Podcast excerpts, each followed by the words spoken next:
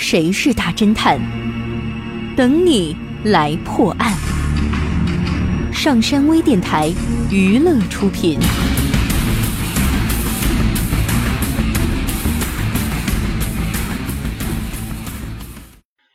一家著名公司的总经理死在了五星级酒店的客房里。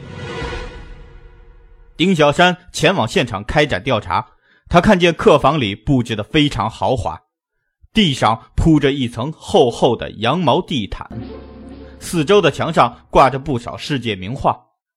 从现场情况分析，总经理是在接电话时被人从背后开枪打死的。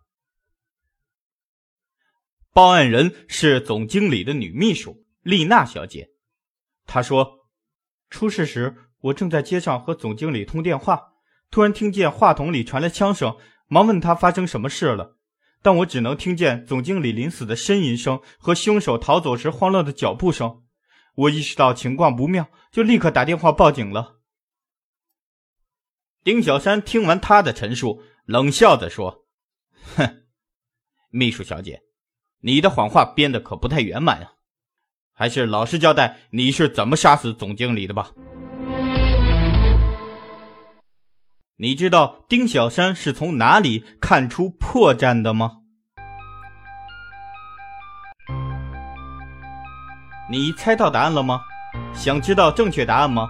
请关注微信平台“上山之声”或 SS Radio，输入“枪声”来查看你的答案对不对吧。